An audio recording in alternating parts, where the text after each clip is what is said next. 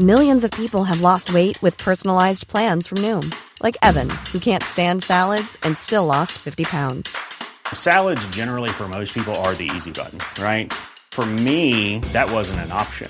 I never really was a salad guy. That's just not who I am. But Noom worked for me. Get your personalized plan today at Noom.com. Real Noom user compensated to provide their story. In four weeks, the typical Noom user can expect to lose one to two pounds per week. Individual results may vary. Olá, amigos e amigas do saber. Nesse episódio de hoje, nós vamos falar sobre o materialismo histórico, um dos conceitos mais fundamentais da obra de Marx e Engels.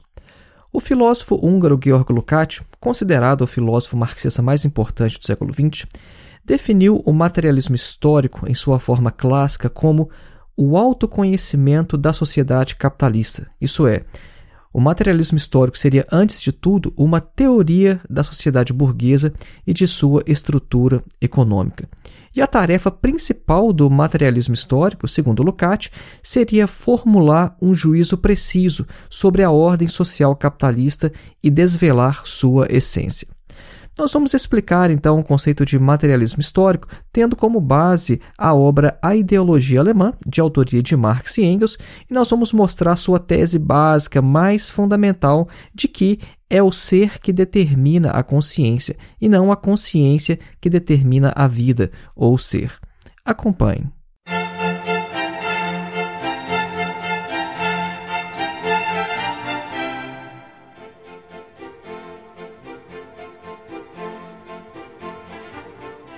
E antes da gente iniciar, um breve recado: faça sua inscrição em nosso curso de Introdução à Filosofia, dos Pré-Socráticos a Sartre. O nosso curso tem mais de 14 horas de duração, emite certificado ao final e você pode fazer com total flexibilidade. Não existe data de início e nem de término. E uma vez tendo acesso ao curso, o acesso é vitalício. O objetivo do nosso curso é colocar você em contato direto com alguns dos principais textos de toda a história da filosofia. Então, ao invés de você ler comentadores ou literatura secundária sobre os filósofos, você vai ler os próprios filósofos, aqueles textos que marcaram a história da filosofia. Então, para mais informações, basta clicar no link que está na descrição deste episódio, ou então o link que se encontra em nosso site, que é www.filosofiaepsicanalise.org. Ao mesmo tempo em que nós vamos compreender neste episódio o básico, fundamental do materialismo histórico, nós vamos também compreender um pouco sobre o que significa ideologia. O termo ideologia é utilizado no senso comum, no dia a dia, como se fosse um mero conjunto de ideias, mas este é um termo específico na obra de Marx e Engels e tem um significado especial.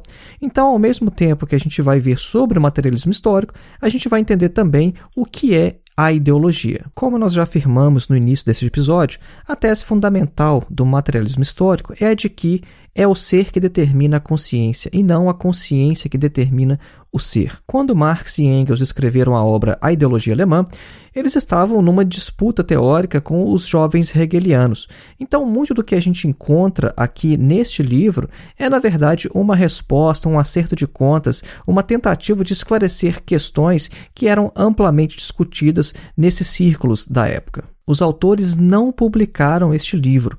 A ideologia alemã permaneceu como rascunho por várias décadas porque os autores Marx e Engels pensavam que o objetivo principal da obra já tinha sido cumprido, qual seja, compreender as questões que eles estavam estudando.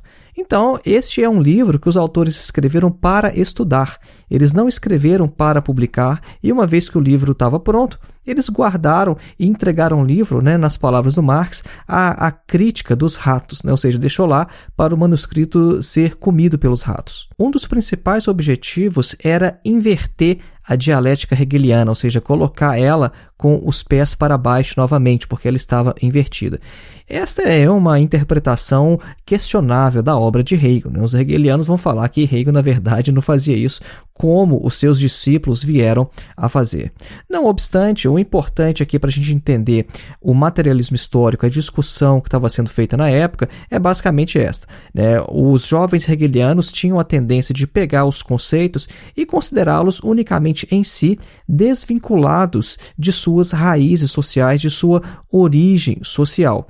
É por isso que eles podiam pegar qualquer tipo de conceito como liberdade, igualdade, por exemplo, e poderiam é, operar unicamente com os conceitos sem fazer referência às situações históricas concretas nas quais esses conceitos surgiram. Então, grande parte da preocupação de Marx e Engels está em fazer esses conceitos retornarem à sua base material e compreendê-los a partir daí. A gente pode, inclusive, nesse momento, já resumir uma das principais descobertas do materialismo histórico, que é a seguinte: o homem não pensa para depois entrar ou viver no mundo. O homem primeiro está no mundo, primeiro ele está vivo, e só depois disso é que ele pensa. Então nós vamos ler aqui um trecho da ideologia alemã para a gente ver como que Marx e Engels expressam este ponto. Abre aspas. O primeiro pressuposto de toda a existência humana e, portanto, de toda a história é que todos os homens devem estar em condições de viver para poder fazer história. Mas, para viver, é preciso, antes de tudo, comer, beber, ter moradia, vestir-se e algumas coisas mais. O primeiro fato histórico é, portanto, a produção dos meios que permitam que haja a satisfação dessas necessidades, a produção da própria vida material. Fecha aspas. Essa é uma observação muito importante e este é o ponto de partida do materialismo histórico, o que torna o marxismo, por sua vez, uma visão de mundo extremamente sólida, porque o seu ponto de partida é extremamente sólido. É, essa questão do ponto de partida é interessante porque, na filosofia, vários filósofos já fizeram várias propostas sobre qual seria o ponto de partida da filosofia.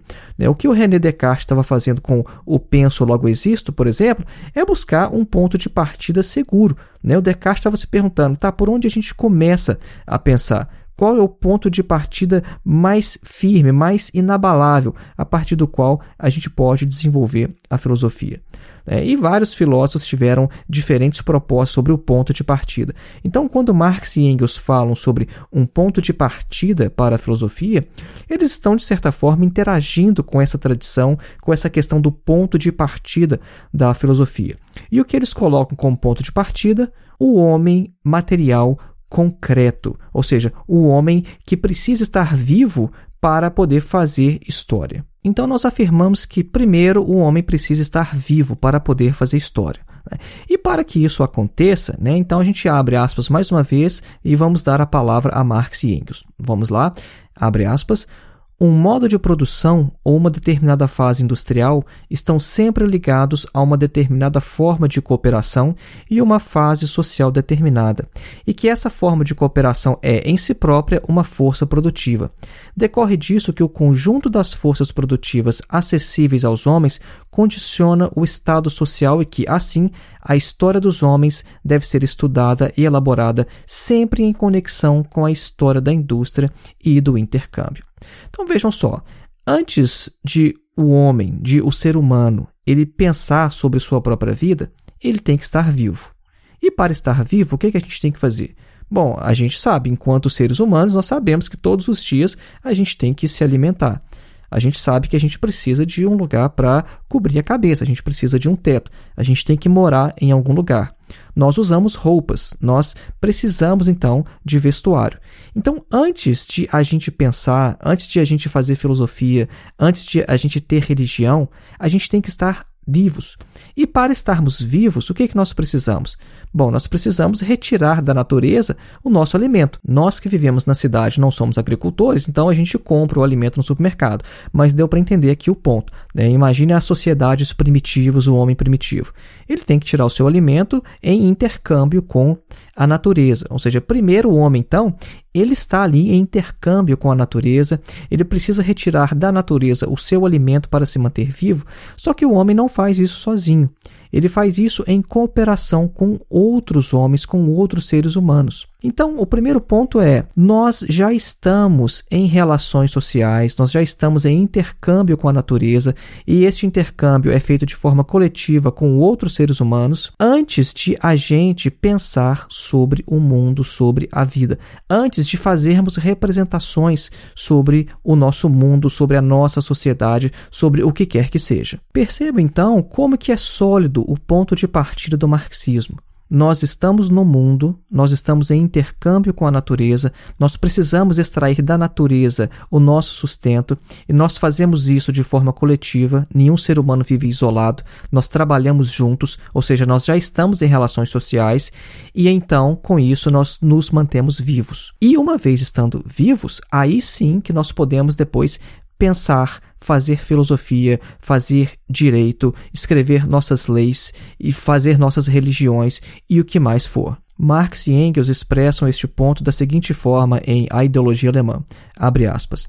A produção de ideias, de representações e da consciência está, no princípio, diretamente vinculada à atividade material e o intercâmbio material dos homens, como a linguagem da vida real.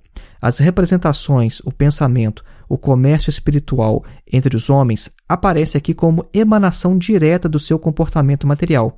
O mesmo ocorre com a produção espiritual, tal como aparece na linguagem da política, das leis, da moral, da religião, da metafísica e etc. de um povo. Fecha aspas. E disso os autores vão concluir então que não é a consciência que determina a vida, mas a vida é que determina a consciência.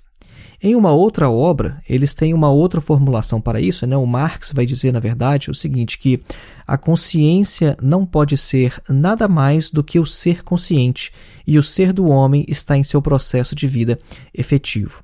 Essa frase é mais interessante no original em alemão, porque o Marx e o Engels é, fazem um jogo de palavras de tal modo que eles falam o seguinte, né? Isso aí já de volta na ideologia alemã dizem o seguinte, abre aspas, Das Bewusstsein kann nie etwas anderes sein als das Bewusstsein.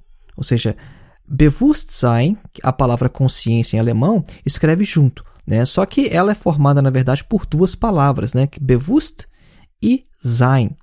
Então, às vezes, você pode escrever Bewusstsein como substantivo, junto com letra maiúscula, Bewusstsein, ou às vezes você pode separar e aí vira outra coisa, né? como eles fizeram aqui nessa frase.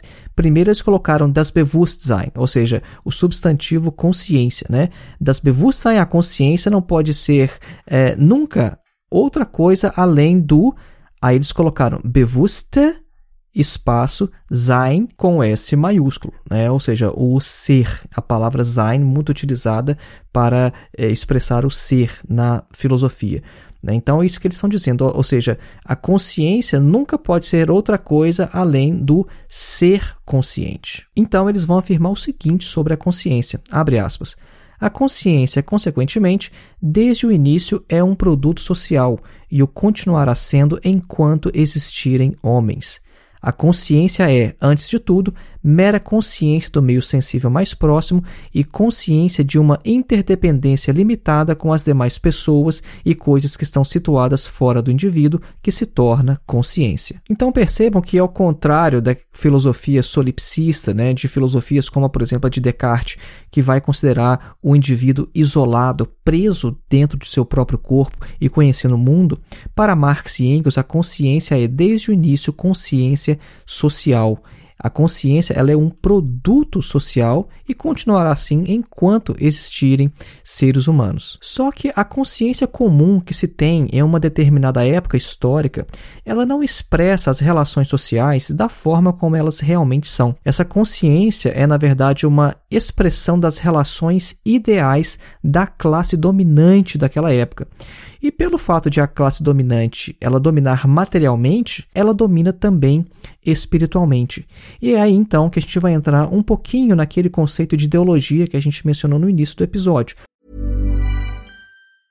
Jewelry isn't a gift you give just once. It's a way to remind your loved one of a beautiful moment every time they see it. Blue Nile can help you find the gift that says how you feel and says it beautifully with expert guidance and a wide assortment of jewelry of the highest quality at the best price. Go to BlueNile.com and experience the convenience of shopping Blue Nile, the original online jeweler since 1999. That's BlueNile.com to find the perfect jewelry gift for any occasion. BlueNile.com. Even on a budget, quality is non negotiable. That's why Quince is the place to score high end essentials at 50 to 80% less than similar brands. Get your hands on buttery soft cashmere sweaters from just 60 bucks, Italian leather jackets, and so much more. And the best part about Quince, they exclusively partner with factories committed to safe, ethical, and responsible manufacturing. Elevate your style without the elevated price tag with Quince. Go to quince.com slash upgrade for free shipping and 365-day returns.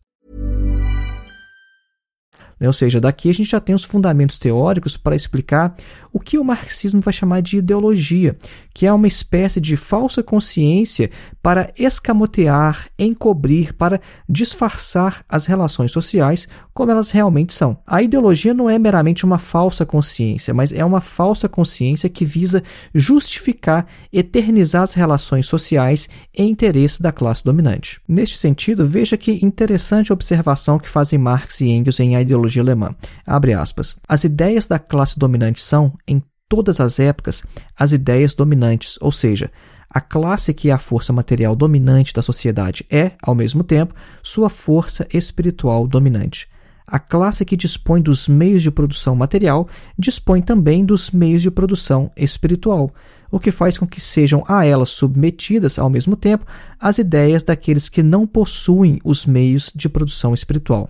As ideias dominantes são, pois, nada mais que a expressão ideal das relações materiais dominantes. São essas as relações materiais dominantes compreendidas sob a forma de ideias. São, portanto, a manifestação das relações que transformam uma classe em classe dominante. São, dessa forma, as ideias de sua dominação. O importante nesse trecho aqui é a gente notar o seguinte: a classe dominante, como ela tem o dinheiro, como ela tem o poder material, como ela domina materialmente, ela também vai conseguir dominar no mundo das ideias, ou seja, na disputa ali teórica da sociedade. E ela vai apresentar os seus interesses de classe como se fossem interesses gerais de toda a sociedade. É só a gente observar o nosso mundo hoje. As classes dominantes, né, ou seja, a burguesia especificamente, ela não apresenta os seus interesses como se fossem interesses dela. Quando, por exemplo, ela quer fazer passar uma lei no Congresso, ela não fala que aquilo é bom para ela. Ela fala que a sociedade inteira vai se beneficiar se, por exemplo, uma estatal for privatizada. O interesse é dela de privatizar uma estatal, mas ela tem que apresentar os seus interesses como se fossem gerais, como se fossem interesses de toda a sociedade. Isso se manifesta não só é, nesse nível que a gente acabou de dar o exemplo, né, como às vezes ao tentar passar uma lei, porque é, ela vai precisar do apoio ali de outros partidos que podem ter uma representação popular mínima, mas isso vai acontecer principalmente no campo da filosofia quando a gente observa, por exemplo, o que faziam os filósofos no século XVII e XVIII e até ali mesmo no século XIX, quando havia ainda algum interesse em tentar justificar o conhecimento, quando a epistemologia, né, ou a teoria do conhecimento, tinha ainda uma grande importância para dar validade universal ao conhecimento. Então, na história da filosofia, isso se manifestou de forma muito clara, né, principalmente na questão da epistemologia e da filosofia da ciência, ou seja, buscar uma fundamentação universal para o conhecimento, mostrar que um determinado conhecimento ele tinha uma validade universal. Né? Agora, uma vez que a burguesia atingiu o poder, para ela isso deixa de ser importante, né? porque então ela passa a dominar pela força bruta mesmo e não precisa convencer mais ninguém. Isso explica, em parte, o pós-modernismo. Né? A, a pós-modernidade, essa ideia de pós-verdade, ou seja, não existe mais verdade absoluta nenhuma, a burguesia não precisa convencer ninguém, o conceito de verdade não é importante mais para ela, porque ela domina pela força bruta. Então a gente vê isso refletido hoje nas discussões teóricas, nessa questão da negação da ciência, né, na negação da verdade. Então, voltando aqui ao nosso ponto, né, nós dissemos então que as ideias dominantes de uma época são sempre as ideias da classe dominante daquela época. Né? Se a gente imaginar, por exemplo, qual era o papel da igreja na Idade Média, nós vamos perceber que aquele discurso servia muito bem às classes dominantes daquele período. Agora, a questão é, é que em determinadas épocas existem também ideias revolucionárias, ideias que vão contestar as ideias dominantes daquela época. É assim hoje, por exemplo. Né? Nós temos a, o marxismo, que é o pensamento né, filosófico do proletariado. Então, como que a gente explica então que existem ali ideias também que vão é, concorrer com as ideias dominantes daquela classe dominante. O Marx e Engels eles também vão falar sobre isso. Eles se expressam da seguinte forma, abre aspas, a existência de ideias revolucionárias em um determinado tempo já supõe a existência de uma classe revolucionária, sobre cujos pressupostos já dissemos antes o necessário. Então, quando existem ideias revolucionárias numa sociedade, é porque já surgiu no seio dessa sociedade os elementos que vão transformá-la, que irão revolucioná-la. Fazendo então uma breve recapitulação do que nós já vimos até aqui, a gente pode resumir da seguinte forma: as crenças religiosas, filosóficas, políticas e morais dependem das relações de produção e de trabalho, na forma como essas se constituem em cada fase da história econômica. Essa era a tese que posteriormente foi denominada de materialismo histórico. É isso que a gente mostrou aqui nessas citações de a ideologia alemã. Hoje, por ideologia, a gente entende o que? O conjunto dessas crenças, porque ela só tem validade de expressar certa fase das relações econômicas e, portanto, de servir à defesa dos interesses que prevalecem em cada fase dessa relação. Ou seja, o que é ideologia então? Ideologia, como a gente já afirmou, é um conjunto de ideias que visa escamotear a realidade social. É um conjunto de ideias que visa encobrir, que visa justificar e eternizar essa formação social. Quando o Fukuyama falou, por exemplo, que o capitalismo é o fim da história, bom, Fukuyama ele atuou ali como um legítimo ideólogo da burguesia. Ele estava expressando ali uma eternização das relações capitalistas de produção, como se a gente tivesse de fato chegado ao fim da história, ou seja, houve história, a partir de agora, não há mais. Chegamos à estação final do bonde da história. Eu gostaria de trazer agora algumas observações de Georg Lukács sobre o materialismo histórico. Em sua obra História e Consciência de Classe, há um artigo chamado A Mudança de Função do Materialismo Histórico, de 1919, no qual o Lukács ele vai fazer uma reflexão sobre o materialismo histórico no socialismo porque o materialismo histórico foi a arma utilizada pelo proletariado para fazer a revolução em 1917 na Rússia. Agora, e no socialismo? Qual é o papel, a função, a validade do materialismo histórico? Observem que essa questão é de grande importância porque ela vai ajudar a desfazer alguns mal-entendidos. E o principal deles é achar que o materialismo histórico é como se fosse uma descoberta científica, uma categoria universal que a gente pode aplicar a qualquer outro período histórico de forma indiscriminada. Né? Ou seja, descobrimos uma lei no mesmo sentido que a gente descobre, por exemplo, a lei da gravidade.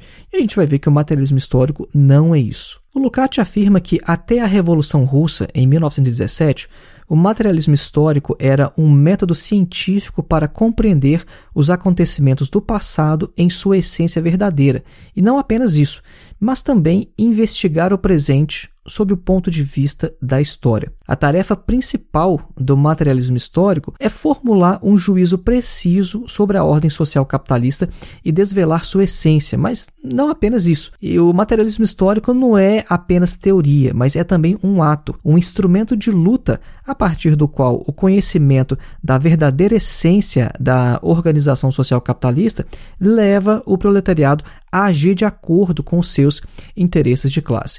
Aqui a gente já vê uma questão importante no Lukács desse período que é, refletia muito sobre a interação entre teoria e prática. Né? O materialismo histórico não é unicamente um método para compreender a realidade e ficar naquela posição contemplativa. Né? Olha, eu entendo como o capitalismo funciona. Né? Não é meramente isso. É também um método que vai levar à ação e à derrubada desse sistema. Lukács dá então uma definição de de materialismo histórico eu considero uma das mais geniais, porque ela expressa bem o que é o materialismo histórico em sua essência e ela também é extremamente sintética, sucinta. Né? O Lukács fala o seguinte: olha, o materialismo histórico em sua forma clássica ele é, abre aspas, o autoconhecimento da sociedade capitalista. Fecha aspas. Isso é, o materialismo histórico é, antes de tudo, uma teoria da sociedade burguesa e da sua estrutura econômica. Agora, essa definição eu acho sensacional: o autoconhecimento da sociedade capitalista. É importante ressaltar esse aspecto para que a gente não caia no erro mecanicista e até mesmo antidialético de considerar o materialismo histórico como se fosse um método geral, uma verdade absoluta, eterna, que pode ser aplicada de maneira indiscriminada a qualquer formação social através da história. O materialismo histórico, né, mais uma vez, ele não é uma verdade científica do mesmo tipo que a lei da gravidade, por exemplo. que é uma lei válida em qualquer época histórica deste planeta. A gente não pode cair aqui no erro de tomar categorias puramente históricas da sociedade capitalista como se fossem categorias eternas e válidas para outras formações sociais. Se o materialismo histórico for aplicado a épocas pré-capitalistas, isso traz alguns problemas metodológicos que já haviam sido observados pelo próprio Marx e também pelo Engels. Né? O Marx mencionou esse aspecto em várias passagens de sua obra e o Engels também fez menção a isso em A Origem da Família, da Propriedade Privada e do Estado. Então aqui surge a pergunta, né? Mas então a gente não pode aplicar o materialismo histórico para entender outras sociedades através da história? Sim, nós podemos fazer isso, mas com algumas ressalvas, né? E mais uma vez então a gente dá a palavra aqui ao Lukács. Ele fala o seguinte, olha, o materialismo histórico não pode ser aplicado às formações sociais pré-capitalistas integralmente do modo como o foi as formações sociais do desenvolvimento capitalista. Ou seja, a gente não pode pegar mecanicamente as categorias do materialismo histórico e aplicar integralmente a outras formações sociais. Isso pode ser feito, né? mas nesses casos, afirma Lukács, são necessárias análises mais refinadas, mais específicas, a fim de separar os efeitos das forças motrizes da sociedade, isso é, aquelas puramente econômicas, de outros fatores que desempenhavam um papel muito mais importante do que são capazes de desempenhar na sociedade capitalista. O materialismo histórico ele deve ser aplicado às sociedades antigas de forma muito mais cuidadosa do que às mudanças sociais que a gente percebeu no século XIX. Então, Resumindo o que a gente viu nesse episódio, é a vida que determina a consciência, não é a consciência que determina a vida. Antes de os seres humanos pensarem sobre si próprios, sobre sua sociedade, pensar se Deus existe ou não, antes de fazer leis, religiões e sistemas morais, antes de pensar sobre a ética, eles já estão em intercâmbio com a natureza e em relações sociais uns com os outros. Então, a primeira forma de consciência é uma emanação direta das relações sociais que os homens já têm uns com os outros. Então, este é o fundamento sólido, o ponto de partida extremamente sólido de que parte o marxismo. E nós vimos então que a ideologia, por sua vez, é um conjunto de ideias que visa ali a perpetuar uma determinada ordem social, a encobrir as relações sociais da forma como elas aparecem em determinada época. A ideologia é uma falsa consciência para perpetuar as ideias da classe dominante, para perpetuar não só as ideias, mas a sua dominação material, por assim dizer. Então foi este aí o nosso episódio de hoje. Lembrando mais uma vez, faça sua inscrição em nosso curso de Introdução à Filosofia. Você encontra o link para o nosso curso na descrição deste episódio ou então em nosso site www.filosofiaepsicanalise.org. Um grande abraço e até o próximo episódio.